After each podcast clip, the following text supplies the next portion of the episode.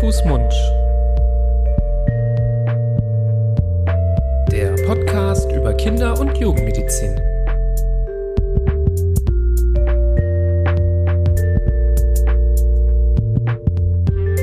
So, herzlich willkommen. Hi Florian. Hallo Nibras. Herzlich willkommen zu einer neuen Folge Hand, Fuß, Mund, dein Podcast. Meiner? Ja, oder deiner, meiner. Ich habe jetzt eher den Hörer. Unserer. Unser Podcast, aber ich habe so ein bisschen schon den Hörer angesprochen. Dein Podcast auch. Er gehört auch dir. Du hast ihn jetzt im Griff. Kannst ihn stoppen, schneller laufen lassen, zurückspulen, löschen, nur weiterschicken. Nee, genau. Nicht wir, schneiden. Wir schneiden nicht. Wir schneiden nicht. Merkt man wahrscheinlich Löschen manchmal. nicht. Aber Gelöscht wird auch nicht. Nee. Nee, aber weiterempfohlen. vielleicht besser manchmal. Machen wir jetzt Werbung direkt am Anfang? Wir reden vor allem total durcheinander. Ist nicht schlimm. Heute ist äh, hektisch, aber das äh, können wir auch äh, jetzt wieder abschalten, wieder mehr Ruhe reinkommen lassen. Genau. Manche Hörer denken sich wahrscheinlich, oh, wann kommen die endlich zur Sache, wann geht es um das Thema heute? Und andere denken sich vielleicht, oh, hoffentlich fangen die gar nicht so früh an mit dem Thema und labern noch ein bisschen Stuss. Das wäre auch mal eine Glaubst du, das ist interessante Umfrage. 50-50? Nee, Nee, glaube ich auch nicht. 60, 40. Aber ich, Ich sage nicht auf welche Seite. Nee, ich glaube, ganz wenige Leute fragen sich, wann wir endlich zum Punkt kommen. Das gibt es, äh, glaube ich, nicht. Und ja, jetzt sind schon anderthalb Minuten verstrichen. Vielleicht kommen wir jetzt zumindest zu dem Punkt, dass wir einmal kurz nochmal beschreiben, wer wir sind. Du Unbedingt. bist der Florian Barbour. Du bist der Nibras Nami. Wir sind die Kinderärzte eures Vertrauens hier im Ohr aus äh, Düsseldorf. Wir machen diesen Podcast ähm, seit einiger Zeit und informieren über Themen der Kinder- und Jugendmedizin, Themen, die vielleicht im Internet ja schon vertreten sind, aber in so einem Maße, dass man durchaus verwirrt sein kann, wenn man die verschiedenen Internetseiten durchforstet hat. Andererseits Themen, wo der Kinderarzt, naja, sich mal fünf, vielleicht wenn er viel Zeit hat, zehn Minuten nehmen kann, um sie euch gut zu erklären, aber mehr dann auch nicht. Und wenn man dann die Kinderarztpraxis verlässt, sind vielleicht noch ein paar Fragezeichen da. Und so kann das auch sein beim heutigen Thema. Das ähm, Thema des Tages ist nämlich Schreibaby. Eigentlich ein äh, gemeines, gemeiner Begriff, finde ich. Das ist so ein, ich finde, das klingt so abgestempelt. Ja, Da fängt schon, glaube ich, auch an, ehrlicherweise. ich habe ein Schreibaby. Woran merkt man, dass man ein Schreibaby hat? Wenn es schreit. Ne? Ich dachte, wir werden jetzt ernster hier Nee. an der Stelle. Nee. Alles gut, du hast ja recht, daran merkt man das. Ähm, wir können ja direkt anfangen. Du kannst mich als erstes mal fragen, ob ich meine Erfahrung, Florian, genau. Frag. seit frag wann bist du kein Schreibaby mehr? Nein, es geht Können wir um, kurz deine Eltern mit darum, reinschreiben? Nein, bitte nicht. Nein, es geht darum, meine Kinder. Das frage ich dich später. Ah, Ich würde okay. gerne nämlich, äh, da wir jetzt angefangen haben, Oh, äh, ganz aufgeregt. damit das äh, Schreibaby ja irgendwie ein Stigma ist, so ein Stempel, würde ich gerne einmal definieren, ab wann man überhaupt so einen Stempel drauf machen darf. In Anführungsstrichen darf, weil äh, ich finde, Stempeln und in Schubladen stecken ist sowieso nicht gut. Aber es gibt schon eine Definition, ab wann ein ähm, Baby ein sogenanntes Schreibaby ist. 333. Das ist die 333-Regel. Sehr gut. Kannst du das noch Vielen ausführen? Dank. Ähm, Wofür stehen die dreien? mehr als, wenn das Kind mehr als drei Stunden pro Tag, mehr als drei Tage die Woche über einen Zeitraum von drei Wochen schreit. Das ist ganz schön lang. Genau, und das klingt so, als müsste man äh, akribisch mit so einer Stoppuhr neben dem schreienden Kind sitzen und das messen deshalb. und äh, so eine Art Tagebuch führen und das eintragen, damit man dahin kommt zu der Diagnose.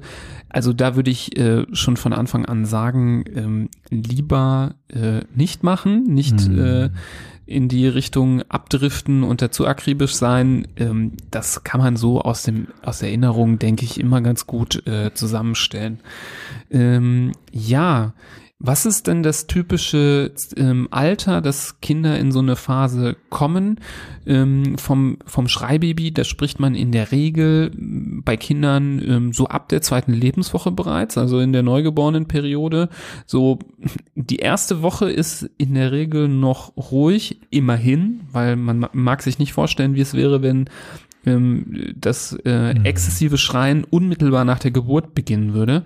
Ähm, durchaus ist die erste Woche ruhig, aber schon in der zweiten bis dritten Lebenswoche kann es losgehen.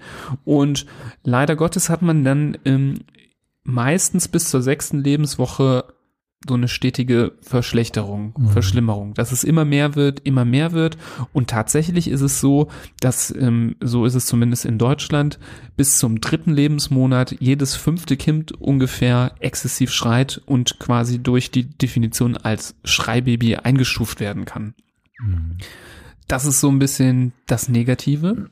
Kommen wir zum Positiven von, Seite, von Seiten der Zahlen. Ab den dritten Ich Lebensmonat, dachte beim Schreien. Jetzt bin ich gespannt, was das Positive was das ist beim Positive Schreien. beim Schreibaby ist, wenn es aufhört. Gutes Stimmbandtraining. Ach so, wenn es aufhört, ne, das ist super. Ähm, so ab dem dritten Lebensmonat nimmt die Rate der ähm, Kinder, die exzessiv schreien, dann doch deutlich ab. Ich glaube, zwischen den dritten und vierten äh, Monat geht die Zahl schon wieder um gute zwei Drittel zurück und ähm, Richtung sechsten Lebensmonat ähm, sinkt die Zahl der Kinder, die viel schreien, wirklich auf so ungefähr fünf Prozent wieder ab und kurz nach dem sechsten Lebensmonat sogar noch weiter auf so zwei bis drei Prozent. Also die aller, allermeisten Kinder, ähm, die haben ein Verschwinden dieser äh, Problematik zwischen dem dritten und sechsten Lebensmonat. Ähm, das ist, äh, ich stelle das jetzt positiv dar, bis man äh, bei drei bis sechs Monaten angekommen ist. Das dauert lange. Ah, ja, ja, ja. So, jetzt kommen wir vielleicht mal zu deinen Also- Erfahrungen. Was, wie, wie hast du das empfunden? Also gar nicht. Du als Schreiber. Die, die, die Erfahrungen sind hiermit schon äh, fertig erzählt. Ich, ich bin in der glücklichen Situation, dass keines unserer vier Kinder mh, ein Schreibaby oder ähnliche Probleme hatte. Kenne Familien, wo äh, das der Fall war, die wirklich sehr gelitten haben, die berichtet haben, es gab in den ersten Wochen kaum schöne Momente, weil alles überlagert war von diesem andauernden Schreien. Ja, den Satz hört man oft, ne? Unglaublich unangenehmer, einnehmender und wirklich einen an den Rand bringender Ton Mhm. dieses Schreien der Kinder. Das, es gibt auch Berichte davon, dass in ähm, Gefängnislagern oder in, da war, glaube ich, die Rede von Guantanamo, dass das wirklich als, als Folter eingesetzt wird. Dieses, dieses Geräusch, dieses kind Babyschreien über Stunden und Tage. Das steht jetzt in ernsthaften Publikationen, also wo ich dann sagen würde, okay, ich gehe mal davon aus, dass das richtig ist Mhm. und dass die nicht irgendwas erfunden haben, aber es, Man es kann ist es sich ja leider auch vorstellen. Ja, also ja. wenn das wirklich, äh, klar, jeder kann mal ein, Ja. äh, ein schreiendes Kind auch über längere Zeit ertragen, aber wenn das so einen gewissen Punkt überschreitet, dann kann das schon zermürbend sein, definitiv. Und da fühlen sich bestimmt viele der Hörer auch angesprochen und können sich gut reinversetzen in diese Emotionen. wenn die Abende einfach davon geprägt sind, wenn die Nächte, du hast dann mal eine Stunde Ruhe und dann geht's schon wieder los. Und sind ja vor allem diese Morgen, morgendlichen Stunden und die Abend- und Nachtstunden, die da, äh, wo das hauptsächlich auftritt. Statistisch ja am meisten so am Spätnachmittag, Frühabend, genau. was ja gemeinerweise auch für viele so die Feierabendzeit Mhm. ist. Ne? Man kommt vielleicht nach einem langen Arbeitstag auch nach Hause und äh, genau dann trifft es einen vielleicht. Mhm. Das macht wahrscheinlich es psychologisch auch noch schlimmer, Ja. ähm, dass man das dann so erlebt und kann natürlich bei den Eltern möglicherweise, wenn zum Beispiel ein Elternteil arbeitet, der andere nicht, auch so ein bisschen äh, Zusammenstöße verursachen. Ne? Der eine hat schon den ganzen Tag mitgemacht, schon Genau. zwei der drei Schreistunden ähm, über sich ergehen lassen. Der andere kommt vielleicht von einem sehr, sehr harten Arbeitstag nach Hause und ist vielleicht empfindlich und äh, empfindet dann schon den, den, den Anfang am Abend dann als Mhm. schlimm und dann sagt der eine, äh, sagt das eine Elternteil so, ja, aber ich hab doch schon. Genau. Und der andere sagt dann vielleicht, aber ich habe doch schon. Also ich kann mir vorstellen, dass da Konfliktpotenzial auch gerade eben durch diese Absolut. durch diese Uhrzeit, ähm, Mhm. die am äh, statistisch häufigsten betroffen ist, ähm, auftreten kann. Absolut. Kommen wir vielleicht zu dem Punkt ähm, des, des Begriffs Koliken und drei Monats Koliken. Ähm, das ist das, muss ich auch gestehen, wo ich äh, unter dem Begriff habe ich das Thema eher damals als junger äh, Mediziner auch eher kennengelernt. Ähm, unter dem Begriff drei Monatskoliken, weil man dann ähm, ja so auch ein bisschen äh, gelernt hat und auch durch Erfahrungen, auch so in so Ambulanzen. Ja, die Kinder, die haben ja zum Beispiel auch sehr viel Luft im Bauch und ähm, das verursacht das Schreien. So hat man sich mhm. das früher erklärt. Ähm, Koliken kennt man, ähm, ist eigentlich auch nicht so der richtige Begriff, weil eine Kolik ist ja eigentlich so eine Art Verkrampfung Verkrampfung, äh, so, so ein Bauchkrampf. Und ähm, wenn jetzt so viel Luft im Bauch ist, dann ist das ja eher die Luft, die drückt, die ja dann Schmerz macht. Also so richtig super ist der Begriff Kolik eigentlich mhm. äh, sowieso nicht. Aber man benutzte ihn schon früher gerne so im, äh, im Sprachgebrauch für äh, Bauchschmerzen. Und weil diese Koliken vor allem in den ersten drei Monaten aufzutreten schienen, hat man es dann drei Monatskoliken genannt. Und das dann sehr kausal, ähm, also begründend zusammengebracht mit einem geblähten Bauch und hat dann in der vielen Luft im Bauch ähm, die Ursache für diese für dieses Schreien gesehen und ähm, mit der Zeit wurde das auch angezweifelt und man hat zu Recht die Frage gestellt, was ist denn hier bei dem Problem überhaupt Henne und was ist Ei? Hat das Kind wirklich ähm, Schreiattacken, weil es Luft im Bauch hat oder hat es vielleicht so viel Luft im Bauch, weil es so viel schreit? Und mittlerweile haben sich Mediziner ähm, dank auch einiger Studien darauf geeinigt, dass man nicht mehr von den Koliken sprechen sollte, ähm, denn definitiv ist ähm, die Ursache für die Luft im Bauch eher das Schreien und das Problem kommt vom Schreien. Natürlich kann man sich durch ähm, diese durch diese Symptomatik ähm, in so einen Teufelskreis bewegen. Also ein Kind schreit sehr viel, sammelt dann Luft im Bauch an und das macht äh, Bauchschmerzen und verursacht noch mehr schreien. Also ich denke mal, dass es schon eine Kausalität ähm, in die Richtung gibt. Ähm, und das würde auch erklären, wieso natürlich der ein oder andere schon durchaus davon profitiert, dass man vielleicht Medikament gibt, was gegen Blähungen hilft. Das ist ja eine Erfahrung, die Eltern ja schon machen und auch berichten. Ähm, ich denke aber, dass man dann nur einen Teil des Teufel, Teufelskreises wegnimmt, dann werden vielleicht aus äh, vier Stunden Schreien äh, wieder nur drei ähm, und man empfindet das als Besserung, aber es ist wahrscheinlich nicht die insgesamte Lösung.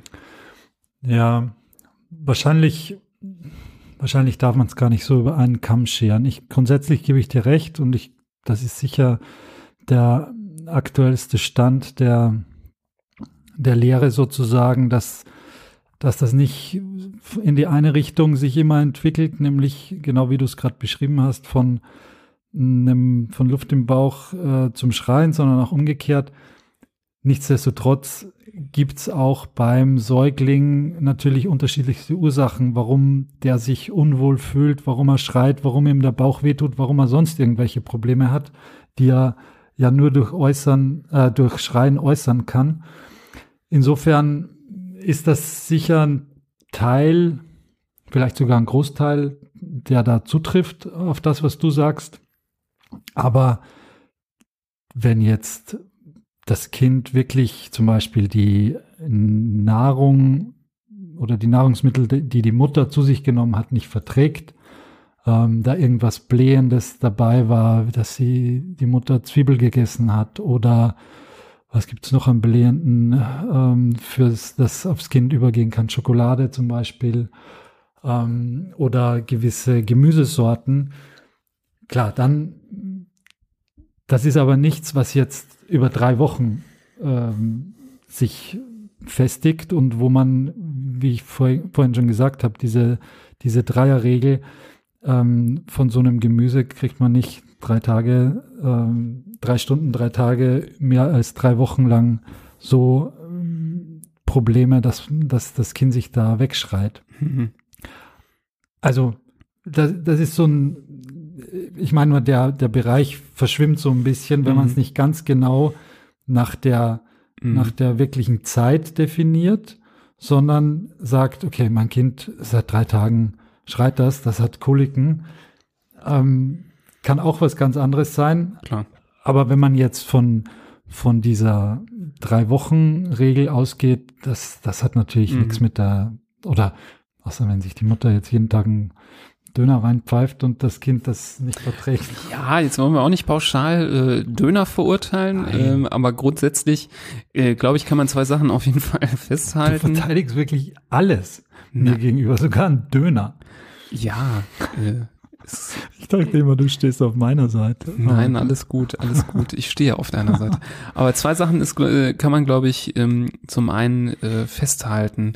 Ähm, definitiv kann man keine universelle Ursache mhm, festhalten. genau. Also es ist nicht so wie jetzt bei anderen Themen, wo wir sagen können, ganz klar sind die Auslöser mhm. dies oder jenes, ähm, sondern die Auslöser können ganz verschieden sein. Ganz klar kann man auch sagen, dass in seltenen Fällen das Kind wirklich ein Problem hat und deswegen viel schreit. Das kann ähm, zum Beispiel wirklich eine Entzündung sein, zum Beispiel eine Mittelohrentzündung. Das kann vielleicht auch ähm, Reflux sein, also das äh, Aufstoßen von äh, Magensäure in die Speiseröhre. Das ist auch vertreten bei Kindern. Das ähm, ist kein Problem, das äh, ähm, selten auftritt. Das kann auch mal dahinter stecken. Ähm, bei manchen Kindern kann es aber auch mal eine Verstopfung sein, dass der Stuhl zu hart ist oder dass vielleicht am, am Anus so eine kleine Verletzung ist, dass das Stuhl, der Stuhlgang immer wehtut. Es gibt schon so Ursachen, aber ähm, was die Erfahrung zeigt, ist, dass von den Kindern, die dieses exzessive Schreien bieten, die wenigsten so eine Ursache haben. Also man hm. findet bei denen in der Regel ja, vor allem über den solche, langen Zeitraum. Genau, über den langen Zeitraum. Also vielleicht hat man so ein Problem gefunden, aber es geht trotzdem weiter, auch wenn man das Problem gelöst hat. Und auch kann man sagen, es gibt sicherlich äh, viele Kinder, deren Mütter eben doch jeden Tag viele Zwiebeln essen oder eben doch Kohl oder eben doch jeden Tag einen Döner oder zwei essen ja, und ähm, damit keine Probleme haben. Deswegen kann man die auch nicht äh, kann man das auch nicht universell natürlich sagen. Und du hast vollkommen recht, glaube ich, ähm, vor allem mit der Aussage, wenn man, äh, wenn man das versucht zusammenzufassen, dass das Kind sich an verschiedensten Dingen stören kann. Und dieses ähm, Stören, das ist so ein übergeordnetes Problem, dass man denkt, ähm, und das ist der heutige Erklärungsansatz, dass eben diese 20 Prozent, jedes fünfte Kind, ähm, eine besondere Sensibilität hat, sensibler ist als vielleicht die anderen vier Kinder, ähm, dass ähm, es eher auf Umgebungsstörungen empfindlich reagiert, dass es schlechter mit äußeren Reizen umgehen kann und die nicht so gut regulieren kann. Deswegen nennt man das ja auch oder wird das oft genannt eine Regulationsstörung und dass diese, die, dass dieses fünfte Kind dann längere Zeit braucht und das ist in der Regel sind diese drei Monate um mit diesen Reizen umzugehen zu lernen, um das äh, regulatorisch in den Griff zu bekommen. Und ähm, da kann man, denke ich, sagen, gibt es ganz viele verschiedene Auslöser, ähm, die da in Frage kommen, die ähm, bei so einem Kind äh, Schreien verursachen können. Und ich glaube, bei den Kindern ist es aber leider so, man kann da nicht äh, hingehen und dann ähm, diesen einen Reiz sofort wegnehmen. Man kennt ihn ja nicht. Mhm. Ähm, und äh, wenn einmal diese diese Unzufriedenheit angestoßen ist, dann hält die sehr lange an. Das ist ja auch typisch für ähm, Kinder, die exzessiv schreien, dass die eine, ähm, eine Attacke haben, die lange dauert und sehr, sehr schlecht zu beruhigen ist, die eigentlich nur durch äh, Zeit äh, mhm. wirklich weggeht. Wir werden gleich noch auf so Aspekte eingehen, wie man ähm, vielleicht doch was dagegen versuchen kann und bei dem einen oder anderen hilft es auch. Aber ich kann mir vorstellen, dass äh, die Maßnahme, die dann hilft, dann auch so am ehesten diejenige ist, die vielleicht dann ähm, dem Kind äh, ja Unwohlsein verursacht hat. Das kann ja auch mal das Bedürfnis nach Nähe sein, das kann vielleicht aber auch wirklich das Bauchgrummeln sein nach der Mahlzeit. Das kann vielleicht Temperaturproblem sein, dass gerade nicht die Wohlfühltemperatur da ist, die man sich wünscht. Vielleicht ist es zu hell in dem Raum, wo man gerade ist. Vielleicht war irgendwie ähm, es zu laut oder zu leise. Es gibt ja auch ähm, Zahlen, die zeigen, dass Kinder weniger schreien, wenn zum Beispiel die Tür offen ist von ihrem Zimmer ähm, gegenüber zu. Also vielleicht war es auch zu leise. Also da gibt es verschiedenste Dinge, die das so anstoßen können. Aber dann haben wir erstmal so eine Domino Kette, die erstmal durchlaufen muss, die man mhm. nicht so einfach wieder abbrechen kann. Ich bleib da immer wieder an dieser, an diesem Zeitfaktor hängen, weil ganz vieles von dem, was du auch sagst, erfüllt die Definition ja dann auch gar nicht, äh, weil auch wenn du, auch wenn ein Kind jetzt, ähm, wenn es zu hell ist oder zu leise oder zu laut, mhm. das sind kaum Umstände, die sich jetzt über einen längeren Zeitraum ziehen. Und wenn doch, dann gewöhnt sich das Kind eigentlich dran und, ja. Und ähm, das Ganze ist dann nicht mehr das Problem. Und je länger ich diese Ursachen, die es dafür gibt, vor meinem geistigen Auge versucht zu sortieren, desto mehr kristallisiert sich da schon eine, mh, hm, schon etwas heraus, was sehr viel mit Bindung und Umgebung und Interaktion zu tun hat. Mhm. Und alles andere, außer es ist jetzt eine, keine Ahnung, eine Kuhmilchintoleranz und äh, das Kind kriegt andauernd Kuhmilch zu trinken oder, oder Laktoseintoleranz oder so. Klar, das kann man mhm. auch über Wochen prolongieren und dem Kind immer wieder das geben, was es nicht verträgt. Mhm. Klar wird das Kind dann über einen sehr langen Zeitraum unwohl äh, spüren und, und schreien und, und da Probleme haben. Aber wenn diese Faktoren ausgeschlossen werden oder versucht werden, dass sie ausgesiebt werden und es lässt sich, das Problem lässt sich nicht beheben, ich glaube, dann bleibt ganz häufig am Schluss eine irgendwas bezüglich der Interaktion übrig, was natürlich ganz vorsichtig auch nur anzugehen ist und zu benennen ist. Ähm, aber auch das, da gibt's ja genug Untersuchungen, die sagen, dass Mutter-Kind-Aktion, Vater-Kind-Aktion, ähm, Wochenbettdepression, dass das schon gehäuft auftritt bei Kindern, die äh, ein derartiges Problem haben. Ja, ich will mal so ein bisschen, ich finde super, dass wir jetzt auch so ein bisschen diskutieren. Ist ja auch so ein Thema, was äh, nicht so ganz leicht komplett zu untermauern ist mit Evidenz. Ähm, was ich aber gelesen habe und die Quelle äh, kann ich auch, äh, glaube ich, angeben. Es gibt eine Untersuchung, wo man ähm, Mütter oder quasi die Bezugspersonen verglichen hat, die Eltern von Kindern, die viel schreien, mit ähm, Kindern, die das Problem nicht aufweisen. Und es war in beiden Gruppen keinerlei Unterschied festzustellen. Also es waren genau dieselben sozialen Strukturen, es waren genau dieselben ähm, ja, Formen der Bemühungen der Eltern zu verzeichnen. Also man konnte es auf keiner Weise, konnte man Unterschiede objektivieren. Es konnte auch nicht irgendwie festgestellt werden, dass hier das Kind ähm, bei den Eltern mehr ist oder weniger da oft äh, ist, im, im, im Beistellbett mit den Eltern schläft, im Elternbett vielleicht mitschläft. Da gibt, gab es nichts, woran man das festmachen konnte. Und eigentlich war sogar Quintessenz dieser Quelle, ähm, dass man ähm, ja Eltern auch versucht hat zu beruhigen und zu sagen, ähm, es liegt nicht an euch. Es ist nicht ähm, ein Problem, dass ihr ähm, vielleicht in eurer Harmonie in der Familie oder in eurer Bindung defizitär seid und da euch irgendwie verbessern könntet, sondern dass diese Problematik sogar eher davon losgelöst erscheint. Und was ich dem noch so ein bisschen entgegenstellen wollte, du hast vollkommen recht, wenn du sagst, ja, wenn das mit der Helligkeit zu tun hat, dann kann man das ja ändern. Ich glaube, wenn man aber dann zurückgeht und sagt, das, es ist ja das übergeordnete Problem, dass bei diesem Kind eine vermehrte Sensibilität besteht gegenüber verschiedensten Einflussfaktoren, dann können, kann das von allen möglichen Stellen kommen und man kann nicht alle möglichen Reize auf so ein Kind komplett ähm, verhindern. Selbst die positiv gemeinten Reize können ja dann in so einer Situation ein Kind dann ähm, ins Wanken bringen und ich finde, dass man solche Kinder ähm, so ein bisschen wie so ein Kartenhaus sehen kann. Es ist so ein ganz, äh, ganz feines Konstrukt und bei den Kindern, die nicht so viel schreien, da steht das ein bisschen stabiler und die, die halt ähm, eher zu solchen Schreiattacken neigen, da klappt das Kartenhaus vielleicht schneller zusammen. Da reicht so der kleine Windzug, der vorbeizieht und dann ist ähm, die Stabilität weg und es kracht zusammen und es gibt diese Schreiattacke. Und das können so viele verschiedene Faktoren sein, dass es eigentlich fast schon egal ist. Und man hat eigentlich gar nicht die Möglichkeit hinzugehen und an diesen ganzen Hebeln zu drehen. Es wird sogar ja auch empfohlen, da nicht zu viel zu machen, weil wenn du jeden Tag hingehst, ah, heute probiere ich das, heute probiere ich das und das und das, das bringt wiederum so viel Unruhe da rein, dass man es durchaus jetzt nicht schlimmer machen kann, aber es wird dadurch definitiv nicht besser.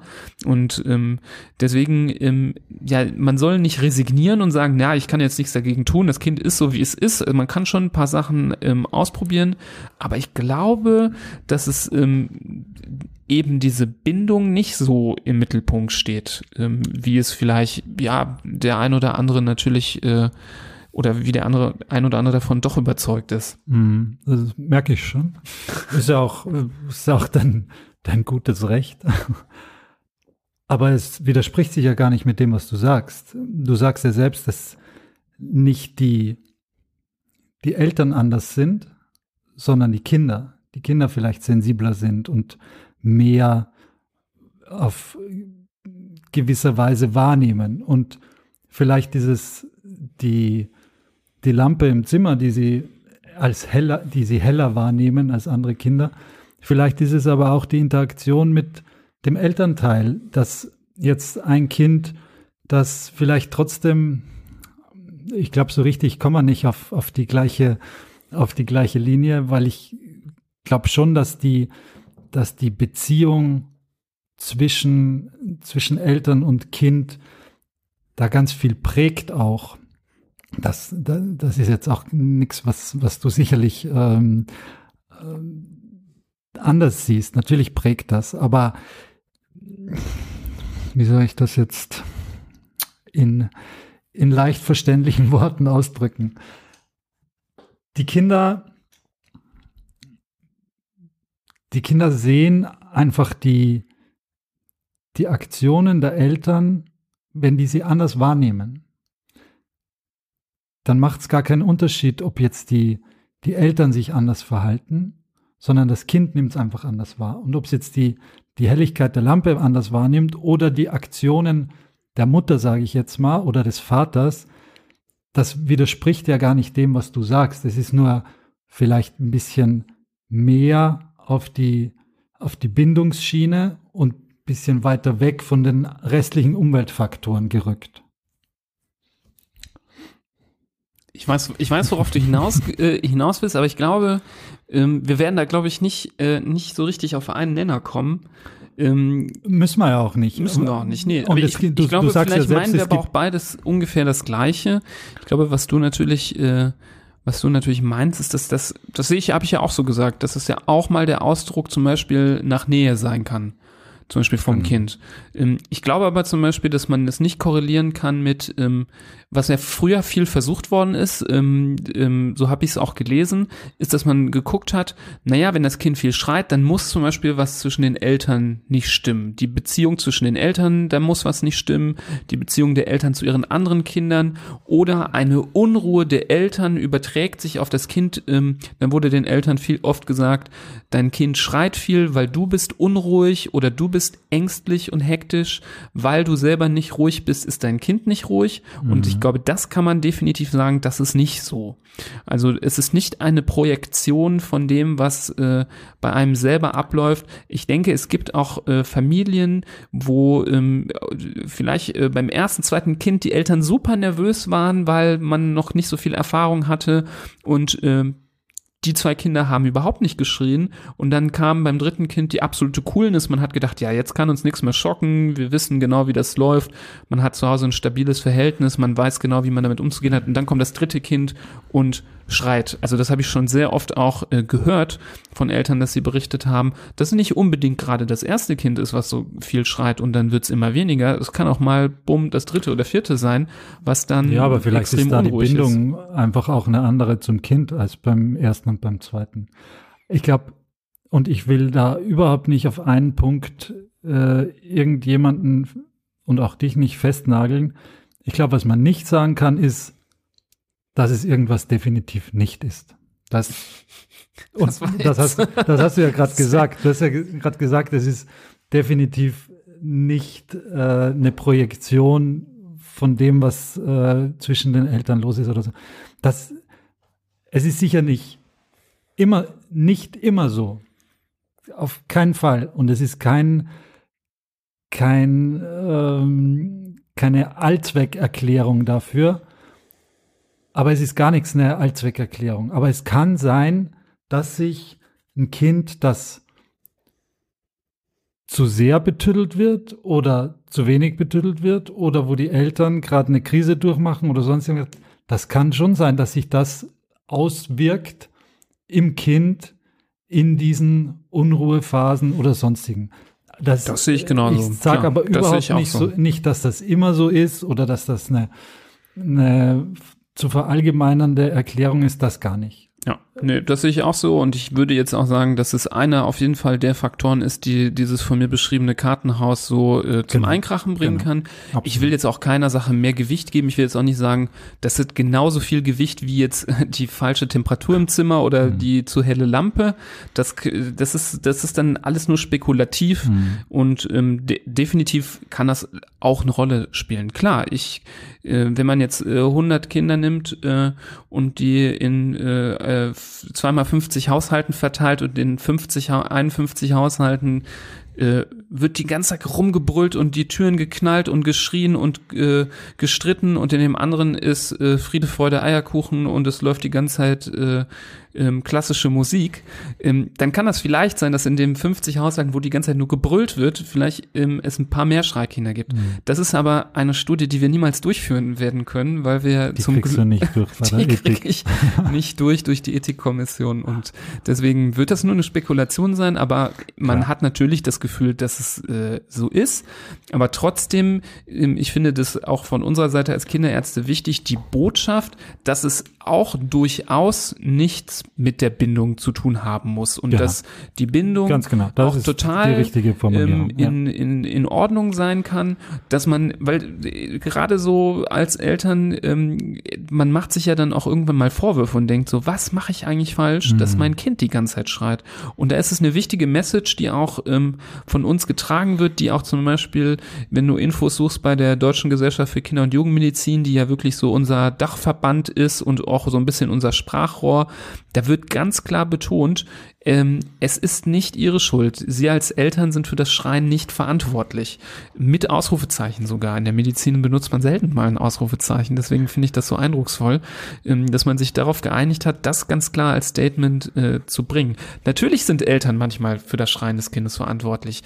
Ähm, man kann das jetzt nicht so als universell dahinstellen, so dass jeder das als Ausrede hat. Es gibt sogar Einflussfaktoren, die Kinder dazu bringen, vermehrt zu schreien. Einer dieser Einflussfaktoren ist zum Beispiel das Aufwachsen in einer Umgebung, wo viel Zigarettenrauch Mhm. ist. Das ist eine Sache, die auch belegt ist, dass Kinder ähm, vermehrt schreien, wenn in der Wohnung geraucht wird. Also das sollte man auf jeden Fall vermeiden, auch aus anderen Gründen, wie dem plötzlichen Kindstod. Da sprechen wir auch mal in einer anderen Folge drüber. Aber ähm, natürlich können die Eltern auch dazu beitragen, dass das Kind schreit, aber sie sind nicht pauschal verantwortlich. Es ist nicht die universelle Erklärung für das Problem, was vorliegt. Und ich glaube, das ist eine wichtige Message, dass man ähm, klar sich einmal hinterfragt, aber wenn man das Gefühl hat, man macht alles richtig und man raucht jetzt nicht zufällig im Kinderzimmer, dann ähm, äh, kann man auch sagen, okay, an mir liegt es vielleicht auch einfach nicht. Und das ist auch wichtig, weil ähm, wieso ist das wichtig, dass man sich das manchmal vor Augen führt? Und da biegen wir nochmal auch ein, wichtigen, äh, ein wichtigeres äh, oder ein sehr wichtiges Begleitthema ein. Ähm, diese, äh, das ähm, Schreibaby sein oder das äh, exzessive Schreien von Kindern kann für die Eltern sehr, sehr belastend sein. Und ähm, ich habe auch Zahlen gefunden, dass durchaus ähm, sogar über 90 Prozent der Eltern von Schreibabys an Ermüdungs- und Erschöpfungssymptomen leiden ab einem gewissen Wunder. Punkt. Mhm. Und ähm, das ist nicht nur für die Eltern ein Problem, denn das kann auch Depressionen begünstigen, auch das ist nachgewiesen. Ähm, das kann für die Kinder selber wiederum ein Problem werden, denn es gibt leider das große Thema ähm, des äh, Schütteltraumas, Mhm. was wir hier nicht komplett breit besprechen möchten, weil ich denke, das ist so ein wichtiges Thema, dass das sich eine eigene Folge verdient hat. Aber gerade Kinder, die viel äh, und exzessiv schreien, sind gefährdet, Opfer eines Schütteltraumas zu werden. Und nur um das kurz zu erklären, ein Schütteltrauma ist der äh, die, die Verletzung, die dann eintritt, wenn man einen solchen, ein solches Neugeborenes oder einen solchen Säugling meistens dann am Rumpf packt und einmal kräftig schüttelt. In der Regel machen die Leute, die sowas tun, auch nicht aus äh, Böswilligkeit, weil sie das Kind verletzen wollen, sondern aus der absoluten Verzweiflung, eben zum Beispiel nach einem stundenlangen Schreien, wo man nicht mehr weiter weiß, ähm, um das Kind irgendwie zur Ruhe zu bringen.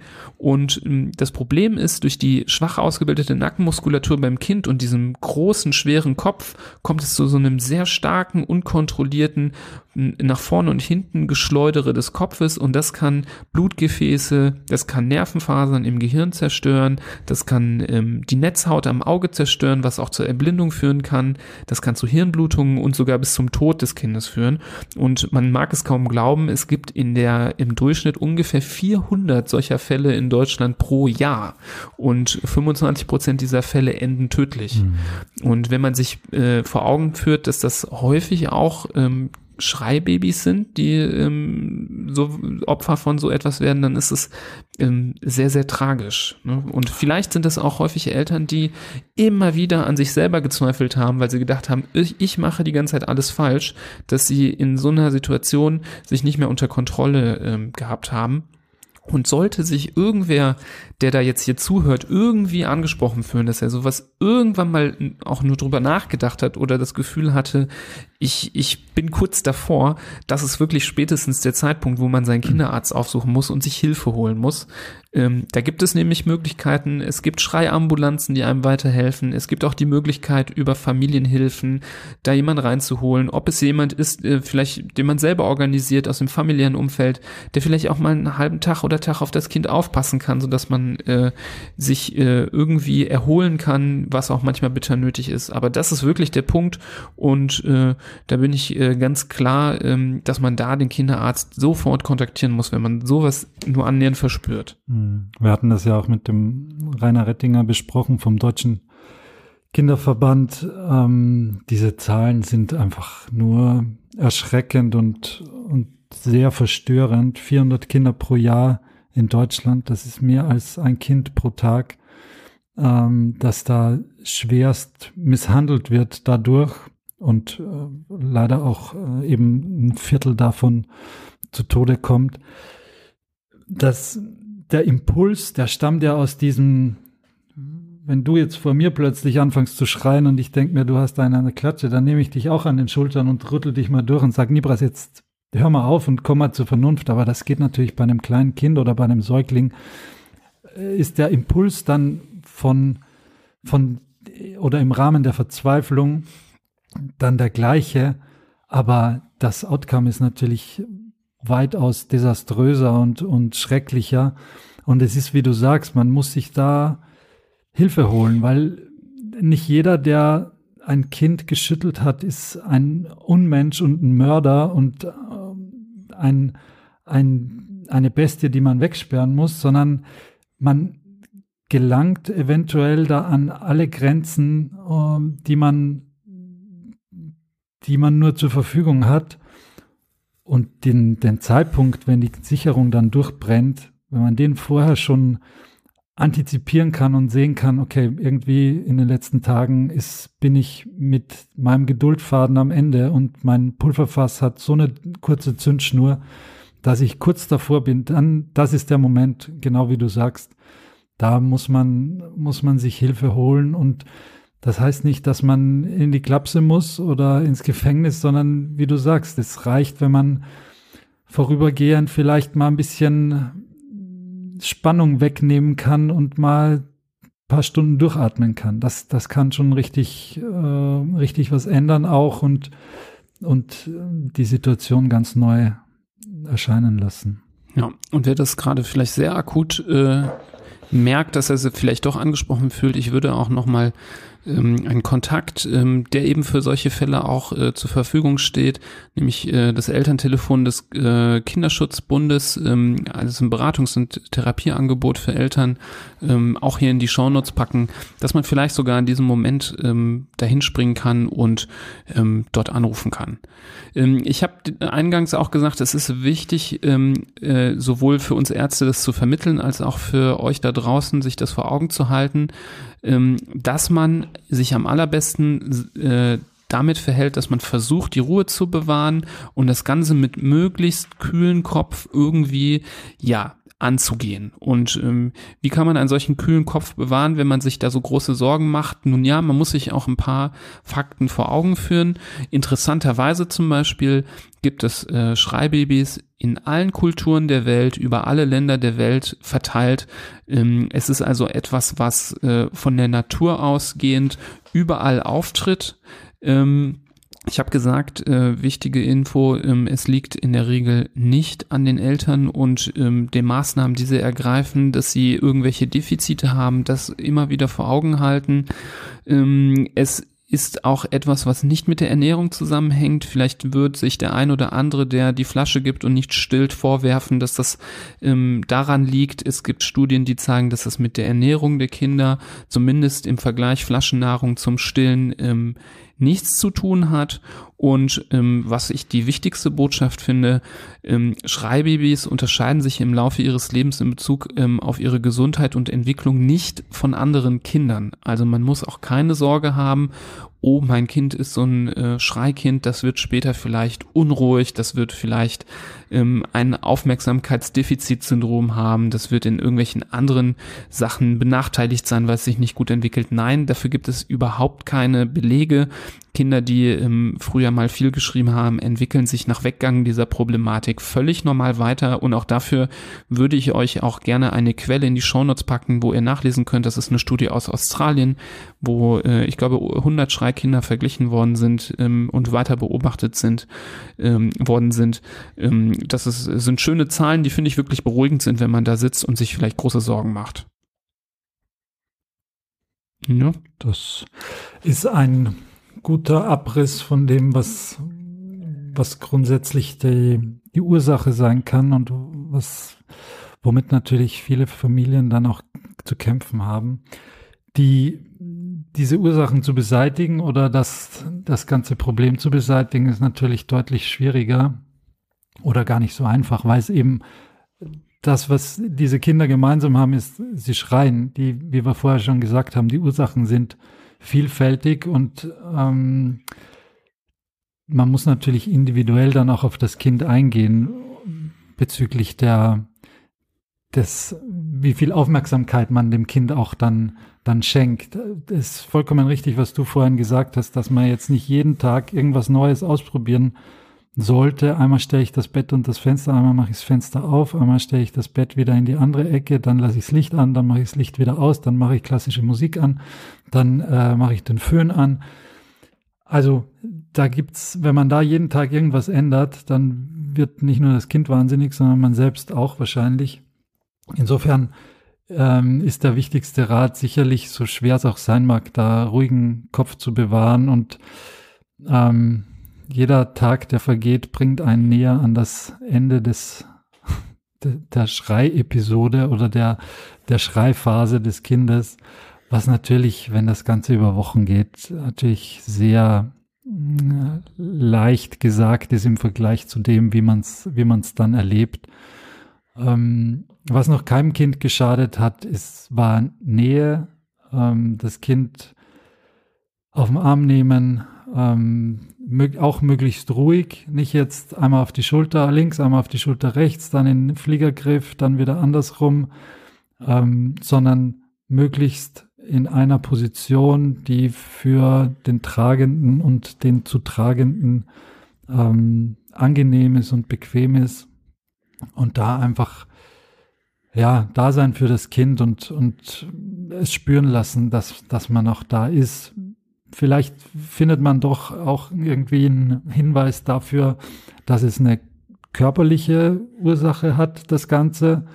So wie du vorhin gesagt hast, wenn es da jetzt offene Stellen gibt oder wirklich einen ganz dicken Bauch, der vielleicht bevor der Schreiattacke schon sehr gebläht war, dann ist natürlich naheliegend, dass schon die Luft im Bauch äh, auch ursächlich sein kann für die Beschwerden des Kindes. Wenn sich das aber erst innerhalb der einstündigen, zweistündigen Schreiattacke ausbildet, dann ist wiederum die andere Richtung wahrscheinlicher, nämlich dass vorher alles okay war mit dem Bauch, aber durch das äh, ständige Schreien und dementsprechende Luft schlucken dann ähm, es zu den Problemen im Bauch kommt. Apropos Luft schlucken, auch das Trinken kann natürlich eine Ursache davon sein oder dafür sein, dass äh, das Kind Probleme mit dem Bauch bekommt und dass viel Luft geschluckt wird, dass sehr hastig getrunken wird, dass entweder äh, gerade bei Kindern, die gestillt werden, wenn zu wenig rauskommt oder auch wenn zu viel rauskommt, dass ähm, da viel Luft mitgeschluckt wird, dann vielleicht nicht ähm, nach der Brustmahlzeit äh, Bäuerchen gemacht wird und äh, die Luft wieder aus dem Magen rauskommt, sondern da noch drin verbleibt, dann weitergegessen wird. Auch das sind, sind Dinge, die schon sehr zu Unbehagen und, und auch Schmerzen führen können. Ähm, ja, das, aber es zeigt einfach nur, wie vielfältig und vielseitig da diese Probleme auch sein können. Ja. Ähm, du hast jetzt schon angefangen mit den Maßnahmen, die man vielleicht doch mal ergreifen kann. Ähm, hast da jetzt vor allem das äh, Tragen und den Körperkontakt äh, genannt. Ähm, da finde ich nochmal wichtig zu betonen, ähm, es ist ja schon so, dass äh, auch durch Studien belegt, ähm, der Körperkontakt nicht unmittelbar Abhilfe bringt. Also es gibt auch Kinder, die, egal ob man sie jetzt hochhebt oder nicht, äh, oder ob man sie in den Arm nimmt oder nicht, einfach weiterschreien. Ich glaube, was ich betonen würde, dafür gibt es jetzt keine Daten, aber das ist mein persönliches Gefühl, ist, dass man nicht dann den Körperkontakt wieder abbrechen sollte. Also dass man nicht denkt, gut, jetzt habe ich den hochgehoben, jetzt habe ich äh, versucht mhm. zu beruhigen und zu kuscheln, das hat nichts gebracht, lege ich also wieder weg. Ich kann mir gut vorstellen, dass eben die Bindung des Kindes durchaus auch dadurch gefördert werden kann, wenn man beim Schreien dafür da sein kann. Mhm. Also wenn man äh, eben die Nähe aufrechterhält während ähm, der Schreiattacken und das Kind nicht allein im Bett schreien zum Beispiel äh, zurücklässt. Und das kann vielleicht jetzt gerade akut nicht helfen, die äh, Schreiepisoden zu verkürzen, weil am Ende ist es vielleicht wirklich nur die Zeit, wie du eben gesagt hast, äh, ähm, die dabei hilft, das Problem zu bewältigen, dass man einfach diese drei bis sechs Monate irgendwie rumbekommt. Ähm, aber nachhaltig für die Zeit danach kann es doch, denke mhm. ich, durchaus einen Unterschied machen, ob man sein Kind ähm, ja äh, nah bei sich hatte, wenn es geschrien hat und ähm, es äh, auf dem Arm hatte, oder ob man es immer liegen gelassen hat und gesagt hat, naja, kann ich jetzt eh nichts dran ändern, der brüllt sich jetzt einmal leer und dann ist wieder gut. Mhm. Also da von der Seite finde ich es wichtig, dass man den Kontakt trotz dass es vielleicht nicht unmittelbar was bringt, aufrechterhält. Und ähm, das finde ich zum Beispiel besser, als ähm, ist, ist jetzt so meine äh, naive Erzählung, der so eine Situation noch nie hatte. Aber es gibt ja auch den Bericht, dass das Einwickeln und das Pucken von mhm. Kindern da sehr viel, sehr viel helfen soll. Und ähm, das kann man natürlich mal machen, wenn das Kind dann so langsam schläft und man möchte, dass diese Schreiattacke nicht nach zehn Minuten wiederkommt, dass man es so ein bisschen äh, besser einpackt und einwickelt. Aber ich kann es mir nur sehr schwer vorstellen, ein Kind, was jetzt unter äh, ja ganz wütenden äh, Schreien mhm. ist, ähm, dann in so ein Tuch einzuwickeln, ähm, ist eine schwierige Vorstellung. Ja, es dient vielleicht eher der Vorbeugung, dass man äh, gerade den Neugeborenen, wenn man sie jetzt, was weiß ich, wenn die jetzt gegessen haben, wenn sie gestillt worden sind oder an der Flasche getrunken haben, dass man dann sie einpackt und äh, ruhig ihnen die Grenzen dann auch eben zeigt, dass sich nicht Arme und Beine so wild rund äh, rumbewegen, wie es auch im Mutterleib nie möglich war, sondern wo es schön eng ist und dann kommt es vielleicht nicht zu diesem Unwohlsein durch, äh, durch zu viel Platz sozusagen. Ähm, ein Punkt, den ich ganz wichtig finde, zu dem, was du gerade gesagt hast, mit dem wieder weglegen. Da sind wir jetzt schon, da geht es schon ein bisschen mehr in Richtung Einschlafproblematik vielleicht und nicht so Richtung Schreibaby, aber trotzdem ähm, kurz angerissen. Ich finde es auch wichtig, dass mh, hm, bei Kindern, die Probleme haben, einzuschlafen und sich da vielleicht wegschreien, dass man ruhig auch in, im Hintergedanken behält, dass diese Trennung, die das Kind durchmacht und diesem Verlust, den das Kind durchmacht durch das Einschlafen, dass man den vielleicht äh, vorübergehend da Abhilfe schafft, indem man das Kind, wenn man es jetzt schon von mir aus eine Stunde lang rumgetragen hat, bis es einschläft und dann ist man so froh, dass es endlich schläft und dann legt man es weg auf die Couch oder ins Bett oder sonst irgendwo hin und nach drei Stunden wacht das Kind auf, ist alleine und hat wieder den den Horror des Tages sozusagen, weil genau das eingetreten ist, weshalb es eigentlich gar nicht einschlafen wollte. Also da hilft es vielleicht auch, und das ist vielleicht auch so eine Schrei-Baby-Einschlaf-Problematik, dass man dem Kind ab und zu auch zeigt, dass man nicht nur da ist, wenn es einschlafen soll, sondern dass man auch da ist, wenn es wieder aufwacht. Und einfach mal das durchzieht, dass man sagt, okay, du bist jetzt auf meinem Arm, du bist jetzt angeschlafen, jetzt setzen wir uns hier hin ins Bett oder auf die Couch oder sonst irgendwo hin und bis du die Augen wieder aufmachst, bin ich jetzt da. Und wenn du sie aufmachst, dann siehst du mich. Und das wirkt wirklich Wunder. Ist jetzt vielleicht so ein bisschen Exkurs Richtung ähm, Richtung Einschlafen, aber ist, glaube ich, finde ich einen ganz wichtigen Punkt auch. Sehr gut. Auch sehr interessant. Äh, Schlaf, äh, Babyschlaf ist natürlich nochmal so ein Thema. Gerade auch die Kombination äh, Einschlafproblematik, Babyschlaf und äh, Schreibaby mhm. ist natürlich ein ganz besonderer Bereich. Ich wollte noch mal auf so ein, zwei Sachen eingehen, äh, gerade eben, was du eben auch gesagt hast, durchaus kann ja das Problem ja doch irgendwie im Bauch liegen, ähm, dass äh, die Symptomatik auslöst. Ähm, da bist du ja auch sicher ein großer Fan von, äh, von der Babymassage. Ähm, ähm, auch das Einreiben mit einem Öl zum Beispiel oder das Auflegen eines Kirschkernkissens kann da tatsächlich helfen. Ähm, manchmal hilft es auch so eine Art Entspannungsbad zu machen.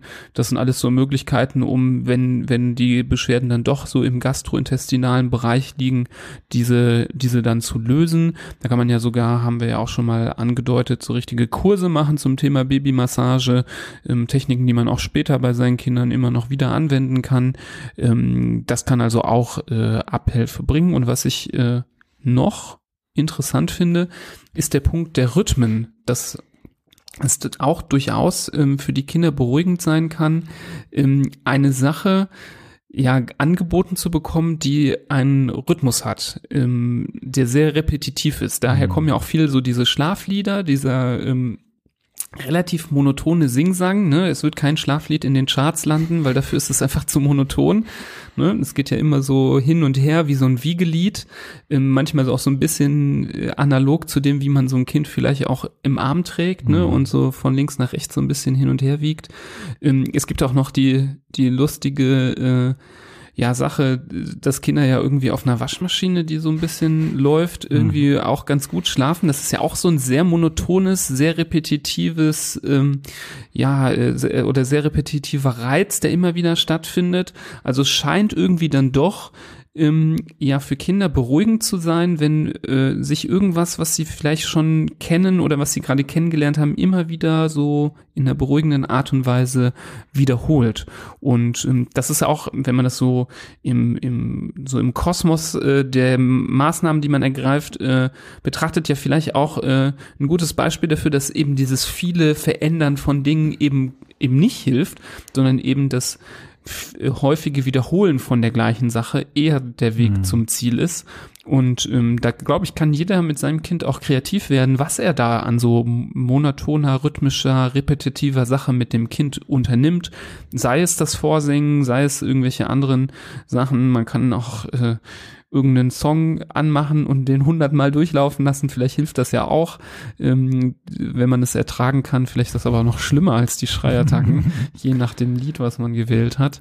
Ähm, da, da, aber das finde ich, fand ich irgendwie spannend. Ähm, das ist ja irgendwie äh, ganz cool. Das ist ja auch, glaube ich, der Grund, wieso Kinder auch zum Beispiel gerne mal sich im Auto beruhigen, mhm. weil das dann wirklich dieses äh, mal links, mal rechts, mhm. vor, zurück, so dieses dieses Geräusch ne, mhm. ne, vom Motor. Also es scheint ja irgendwie äh, dann doch solche aus äh, solche Faktoren von außen zu geben, die dann doch sogar so eine so eine krasse Situation der Schreiattacke doch äh, jetzt nicht durchbrechen, aber vielleicht so langsam runterregulieren mhm. können. Hast du mal gesehen, wenn ein Kind auf so einen Föhn anspricht? Nee, Föhn kenne ich noch nicht. Föhn kennst du nicht? Mhm. Es gibt ja Föhn-Apps, die. Also ich kenne das, hab das mal gehört von Staubsaugern. Genau, ja, ja ist ja das, ist ja eigentlich das Gleiche. Ja. Äh, ich spiele es jetzt nicht vor, jeder weiß, wie ein Föhn sich anhört, aber das ist wirklich, wirklich beeindruckend, mhm. wenn das vielleicht jetzt nicht, wenn sich, wenn sich das Kind total in Rage schreit, aber wenn unruhig und, und man merkt, irgendwas ähm, lässt das Kind nicht zur Ruhe kommen und dann machst du da den Föhn an oder das Geräusch vom Föhn und es passiert wirklich, es geht nicht immer, aber durchaus öfters, innerhalb von zwei Sekunden fallen die Augen zu und das Kind pennt weg. Das ist wirklich, Interessant. wirklich Oder beeindruckend. ha- hat das vielleicht was damit zu tun, dass der Föhn dann lauter ist als das Kind? Also dass das Nee. Kind sich selber nicht mehr schreien also, hört? Oder ich habe mal gelesen, es, es mimt sozusagen das Geräusch nach im, Mutter, im Mutterleib. Aha. Unter Wasser sozusagen. Ja. Dieses, wenn du, so wie es halt Ja. ist, wenn du im Schwimmbad unter Wasser bist, nur Ja. mit, keine Ahnung, noch anderen Organen rundherum. Offensichtlich äh, wird das dadurch ähm, nachgestellt und Mhm. beruhigt die Kinder wirklich innerhalb von innerhalb von Sekunden. Also da gibt's, ich glaube, das ist relativ weit verbreitet, aber man muss nicht den Föhn dann dran halten, der ist ja dann auch noch mal unangenehm, weil es so pustet und dann kann es auch heiß sein. Es gibt da entweder äh, Lieder sozusagen, die wo nur der Föhn abgespielt wird, oder es gibt richtige Apps auch, wo du das einstellen kannst mit Zeit und was weiß ich was. Das ist natürlich alles dann Spielerei, aber Aber Temperatur kann man nicht einstellen. Bei Temperatur kannst du- Sehr gut. Ähm, auf die Medikamente wollte ich nicht so viel eingehen, Nee, weil, wie wir ja schon gesagt haben, ist es sehr, sehr individuell, Mhm. ähm, was hilft. Ach so, äh, ein, äh, auf ein Medikament, weil du gerade schon Babymassage gesagt hast, das ich früher ganz häufig verschrieben habe ähm, bei Kindern in diesen Situationen, waren Kümmelzäpfchen. Mhm. Du auch? Ja. Ohne durchaus. dass ich jetzt so ganz, ähm, also das ist so eine über, über die Jahre und Generationen überlieferte, mh, überliefertes Mittelchen, äh, das nicht viel anrichten kann und äh, offensichtlich den, den Darm auch beruhigen kann.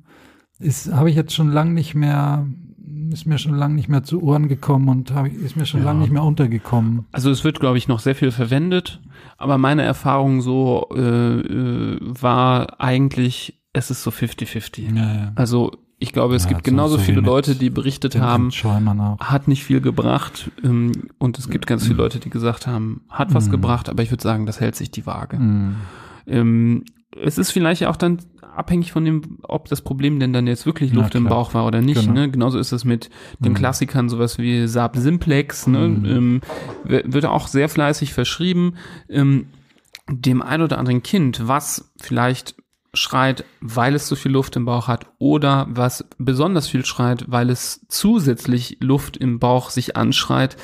Klar, bei so einem Kind kann es vielleicht helfen. Mhm. Bei einem Kind, was aber aus einer ganz anderen Ursache schreit, was nichts mit dem Magen-Darm zu tun hat, da wird das Saab-Simplex natürlich überhaupt nichts bringen. Mhm. Und genauso, ähm, äh, das, genau das gleiche gilt auch zum Beispiel so für Probiotika. Es gibt sogar Studien, die zeigen, dass Schreikinder ähm, insgesamt betrachtet vom Probiotika tatsächlich profitieren können ähm, und die Schreiattacken dadurch weniger werden. Das ist aber auch, denke ich, derselbe Mechanismus wie bei den Blähungen, dass eben äh, bei manchen Kindern es durchaus helfen kann, die vielleicht eine Magen-Darm-Problematik haben, aber bei den ganzen anderen, die aus anderen Gründen schreien, wird es vollkommen wirkungslos sein. Und so ist es sehr, sehr schwierig, irgendwie eine, äh, eine, eine Allzweckwaffe gegen, Schrei äh, gegen das äh, ex exzessive Schreien bei Babys zu finden. Und ähm, da kann man, finde ich, äh, ein paar Sachen auch mal ausprobieren. Ähm, ich finde es da ein bisschen extrem, was zum Beispiel auch die äh, Deutsche Gesellschaft für Kinder- und Jugendmedizin sagt. Die schrei äh, schreibt nämlich auf ihrer Webseite, geben sie keine Medikamente, die helfen in der Regel nicht.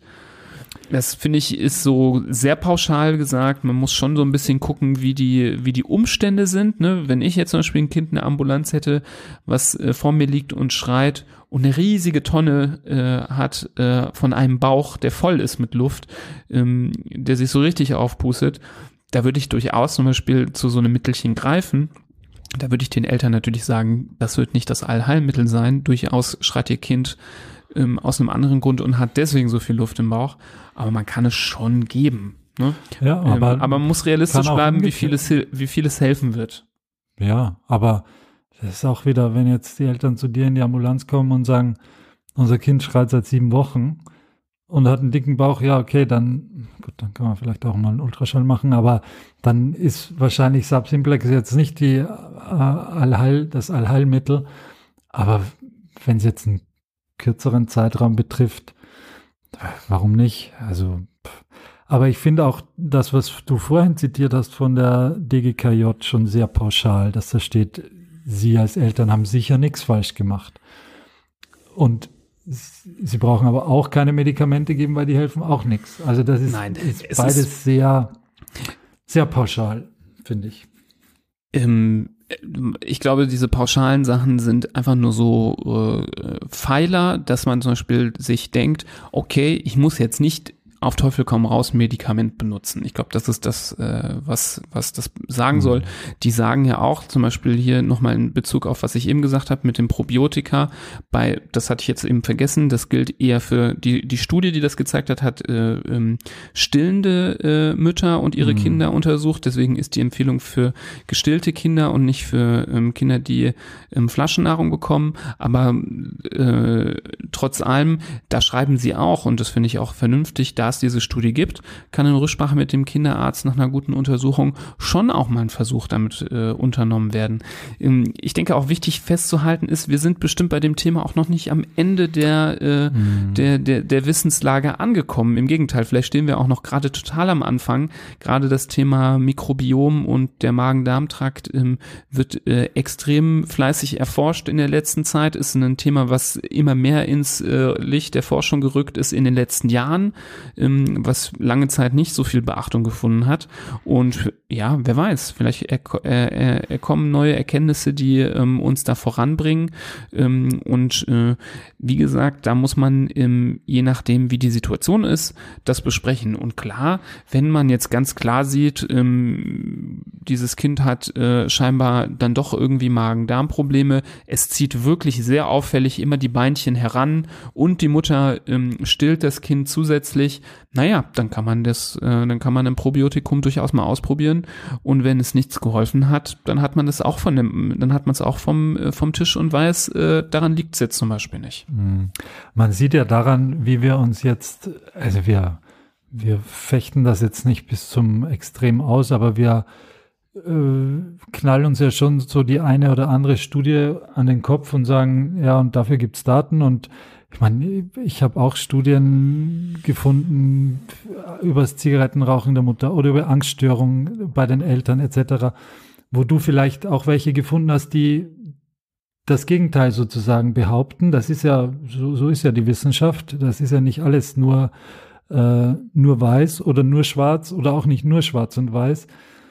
Und daran sieht man ja, wie schwierig es ist, auch bei so einem Thema, da irgendwie weiter voranzukommen. Und das ist ja genau der Grund, warum wir diesen Podcast hier machen, weil das ist für uns langjährige Mediziner, wo wir gewöhnt sind, in wissenschaftlicher Literatur uns die Quintessenz rauszusuchen, ist das schon wirklich schwierig, da auf den, nicht auf den grünen Punkt, aber auf den grünen Ast zu kommen, wo man sagt, okay, in die Richtung, da, da ist jetzt der, der Hund begraben oder, oder dahin geht die Reise. Und wenn man aber mit Medizin nichts am Hut hat und mit Wissenschaft äh, oder wissenschaftlichen Artikeln jetzt nichts anfangen kann oder auch keinen Zugang hat, dann ist das fast ein Ding der Unmöglichkeit, hier ähm, sich eine fundierte und vielleicht objektive Meinung zu bilden. Eine subjektive Meinung geht immer, da brauche ich auch keine, keine Artikel dafür.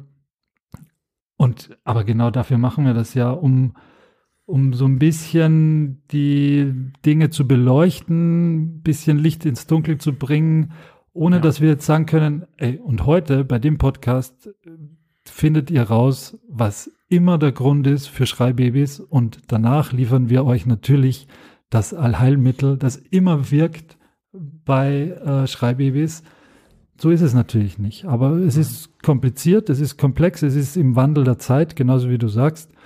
Wir, da wird man noch auf ganz viele Dinge draufkommen, von denen wir uns, äh, von denen wir noch gar nicht träumen können im Moment. Aber genau darum geht es uns ja. Genau. Ja, ein gutes Schlusswort, würde ich sagen, weil ähm, wir beginnen uns langsam so ein bisschen im Kreis zu drehen. Das liegt an der Natur des Themas. Ja. Das muss man sagen. Hast du auch äh, schon, schon selber mit angedeutet. gerade immer dann, wenn es in der Medizin eben nicht klare Wege Mhm. gibt, wo man in der Medizin gewisse Sachen nicht abschließend ähm, geklärt hat, ähm, gibt es viele Meinungen und äh, du hast ja richtig gesagt, hier gibt es keine Allheilmittel. Äh, sorry, äh, wenn ihr euch das jetzt hier gerade erhofft habt. Ähm, äh, ein Allheilmittel gegen ähm, ja Ahnungslosigkeit ist der Podcast aber schon, dass man äh, ein bisschen was lernt, was so, so die aktuelle Lage ist und vielleicht auch zu verstehen, ähm, wenn man uns beiden zuhört, was so die Gedankengänge auf der ärztlichen Seite sind, wie so ein, wie so ein Mediziner vielleicht eine Situation, wo sich ein solches Kind äh, vorstellt, in der Kinderarztpraxis so ein bisschen filtert, so ein bisschen die, die, die äh, verschiedenen Seiten versucht zu beleuchten, aber trotz allem ähm, äh, den, den absoluten Schlüssel werden wir hier nicht liefern. Ähm, es ist interessant, ähm, ich wäre auch gespannt auf Erfahrungsberichte. Mhm. Ähm, gerne würde ich mal hören, äh, und da könnt ihr euch gerne über äh, Social Media oder über unsere E-Mail info at handfußmund.de bei uns mal melden und erzählen, wie ihr durch so eine Zeit durchgekommen seid, was vielleicht bei euch geholfen hat, was vielleicht bei euch überhaupt nicht geholfen hat, ob ihr euch da auch gut beraten gefühlt habt bei eurem Kinderarzt oder gedacht habt, äh, nee, äh, in dem Moment habe ich gemerkt, der kann mir irgendwie überhaupt nicht helfen. Ähm, das würde uns interessieren und ähm, das äh, fände ich gut, wenn ihr uns da mal äh, Bescheid gibt. Genau. Das wäre eine feine Sache, wenn wir hier ein bisschen ähm, Live-Berichte auch abbekommen von euch. Genau. Und äh, wie man an der fortgeschrittenen Zeit schon merkt, äh, das ist immer dann, wenn wir eben nicht, wenn es nicht immer den perfekten roten Faden gibt, sondern wenn man so ein bisschen auch, äh, ja, so ist das aber auch manchmal in der Diskussion herumeiern muss, bis man äh, ja so den Konsens ähm, so gefühlt trifft, ähm, würde ich sagen, machen wir hier den Sack mal zu und äh, beenden dieses Thema. Wenn ihr noch Fragen habt, auch wie eben schon gesagt, äh, meldet euch gerne. Ansonsten empfehlt uns gerne weiter, falls ihr das gut findet, was wir hier machen. Hört in unsere anderen Folgen rein. Wir haben auch schon mal ein Thema über äh, Bauchschmerzen gemacht. Wenn jetzt euer Kind nicht mehr drei oder sechs Monate ist, sondern vielleicht drei oder sechs Jahre und viel, äh, viel äh, Bauchschmerzen angeht, dann ist es kein Schreibaby mehr. Ne, dann kann vielleicht auch mal was anderes dahinter stecken. Hört da auch mal rein. Und hinterlasst uns eine Bewertung bei ähm, Apple Podcast, falls ihr da zufällig unterwegs seid. Ähm, und die allerbeste Werbung, die ihr für uns machen könnt, ist natürlich, wenn ihr uns weiterempfehlt an andere Leute, die mit Kindern zu tun haben. Da würden wir uns auch sehr drüber freuen. Yes. In dem Sinne ähm, wünsche ich äh, möglichst schreifreie Zeit. Und wenn es so ist und geschrien wird, kühlen Kopf bewahren. Hm. Die Zeit wird kommen, wo es besser wird, aber das ist ein schwacher Trost in den Stunden Trost. der, Genau. des Trommelfells. Was vielleicht mal helfen kann, ist, äh, wenn man das Kind auf dem Arm hat und es trotzdem die ganze Zeit weiter schreit, vielleicht den Kopfhörer ins Ohr zu stecken und hier eine Folge zu hören. Vielleicht kriegt man dann eine Stunde auch mal schneller rum. So, in dem Sinne wünschen wir euch äh, noch eine gute Zeit und bis zum nächsten Mal. Auf Wiedersehen. Macht's gut, tschüss. Tschüss.